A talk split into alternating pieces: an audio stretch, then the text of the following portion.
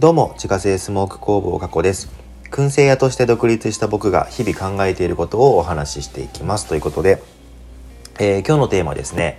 密かな決心は決心しないことと同じというテーマでお話ししていきたいと思います。ということでですね、えー今日は目標を達成したいのであれば、公に公言した方がいいよっていうお話をね、えしていきたいなと思います。で今回はですね後回しにしない技術っていうね本に書いてあることを紹介しつつそこにですね僕の実体験も交えながらね話していこうと思っております。でその前にですねこあの皆さんはねどうなのかっていうのをちょっと聞いてみたいんですけれどもえっとまあ何でもいいんですけれども例えば今年こそはこれを頑張ろうとかいついつまでにこの資格を取りたいとかですね、えー何年後にはこの仕事を任せてもらえるように頑張りたいみたいな感じでなんか目標を立てることってあるじゃないですか。でその時にですね自分の心の中だけでそっと決心しますか？それとも周りにその目標をどんどん伝えていきますか？ここでね結構ね分かれると思うんですけれどもじゃあその周りにねあの伝えるよ目標を伝えるよっていう人はですね身内まあ家族であったりとかごく親しい友人にのみ伝えるっていうパターン。もしくはもう会う人会う人にこう自分の目標を伝えていくパターン。あるいはですね SNS とかを使ってですね私はこれをやるこうなりたいって大きく宣言する。まあ、こんな感じでねいろんなその公開範囲みたいなのがあると思うんですけれどもどのくらいの範囲まで自分の目標っていうのを伝えますか？これをちょっとねあの考えてみていただきたいなと思うんですけれどもあなただったらどうすることが多いのかっていうのをね、えーちょっと一瞬考えていただきたいんですけれども。でなんでこんなことを聞くかっていうとですねあの、まあ、タイトルで言ってしまっているのが全てですけれども自分のね心の中だけで決心するっていうのは、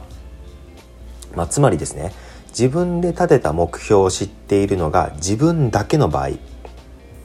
ていうのはその目標を簡単に諦めてしまうことが多いんですね。でこれって本当にそうなのっていうのをあの実験したね結果があるんですけれどもあのこれ本にね載ってますけれどもアメリカのね心理学者が大学生に行った実験があってその目標をですね公開し目標を公開した学生の方がいい成績を取ったっていうですね、まあ、そういう事実をね実験で確認したそうなんですね。でどういう実験だったかっていうとこれ3つのグループにね分かれていてそれぞれに違う指示をねこう出していくんですよ。でまず1番目のグループにはですね自分が取りたい目標点数を他の学生に公開させた。で2番目のグループは目標の点数を自分の心の中だけで考えさせた。で3番目のグループは何も指示しなかった。まあ、こういうですねあの123のグループがあってそれぞれ違うね指示を与えてで、えっと、テストをね、えーしたところですねなんと1番目のねみんなに目標点数を公開したグループの方が他のグループより明らかにいい点数を取ったっていうですね、まあ、そういう結果になったんですよ。でじゃあその2番目のグループね目標の点数を心の中だけで自分の心の中だけで考えさせた人はどうなのかっていうとですね3番目の何にも指示しなかったグループと大差なかったらしいんですよ。つまりですね自分の心の中でよしこれをやろうとかですねこうなりたいっていうふうに思っているだけではこれ実はですね決心してないのと同じっていうことなんですよ。どうですか？これ皆さん心当たりとかってあります？で本にはですねこの他にもいろいろと実験結果が載っていたんですけれども、まあ、どれも同じようにですね自分の言葉であったりとか文章でね自分の考えを公開すると、まあ、その考えを最後まで守ろうとする傾向があるのが、まあ、人間なんですと。そういうふうにね書かれておりました。でこれなんでそうなるのかっていうとまあ3つあるんですけれども1つ目はですね言ってることとやってることが違うっていうその悪い評価を受けたくないからっていうことですね。あいつ口だけは立派だよなみたいなそういう悪い評価を受けたくない。っていうのが一つ。で2つ目が自分の言ったことと行動が違っているとストレスを感じる。自分がね自分がストレスを感じてしまうのでそれを埋めようとして、えー、行動していく。でそうなるとストレスが減っていって精神が安定してくるっていうですね、まあ、これあの専門用語では認知的不協和っていうんですけれども、まあ、聞いたことある人もね多いと思いますけれどもその自分の行動と、え言動に、えー、違いがあるとすごいストレスを感じるのでそれを埋めようとするっていう習性があるこれが2つ目ですね。で3つ目が言葉が自分の行動を決定するっていうことですね。例えばその勉強ってめちゃくちゃ面白いよねってずっと言ってたらですね知らない間に自分は勉強熱心な人なんだっていうふうに思い込んでくるんですよ。で一度そう思ったらですねあの自然とこう勉強にね熱が入るようになるし言葉一つでね自分の行動は変えられるっていうですね、まあ、そういうことがあったりします。で目標とかですねその決心を周りに公開することがいい理由っていうのがもう一つあってまあこれが実は結構ね僕大きいなと思うんですけれども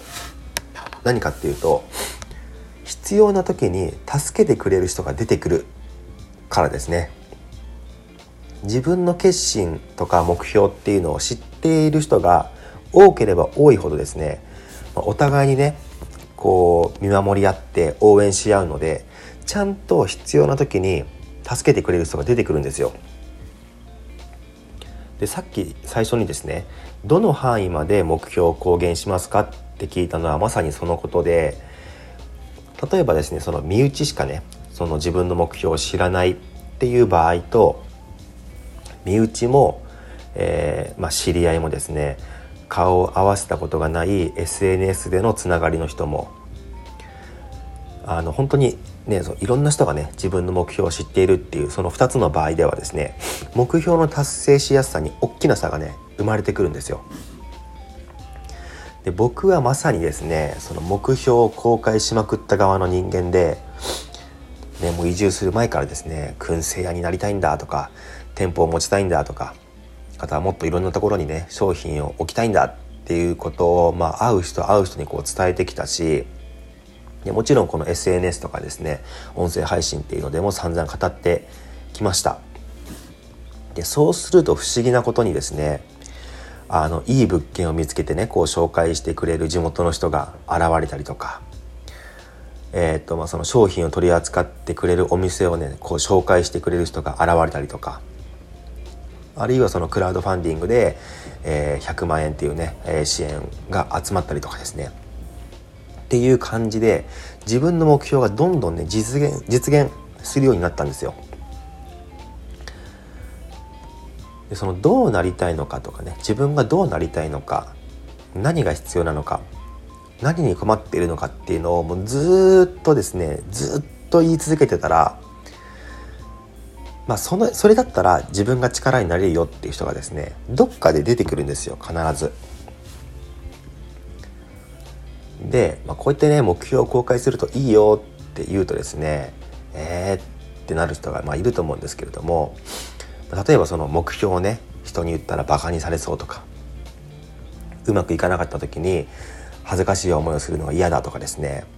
その不言実行がかっこいいとか。もう言葉に出さずであのこう結果を出すのがかっこいいって思うとかね。まあいろいろあるかもしれませんけれども目標をみんなに向かって公開するっていうのはですね、まあ、そういうデメリットをはるかに上回るメリットがねあると僕は思ってます。でちなみに僕はですねあの目標をねこう散々周りに言いまくってきましたけれどもそのバカにされた時はですねうるせ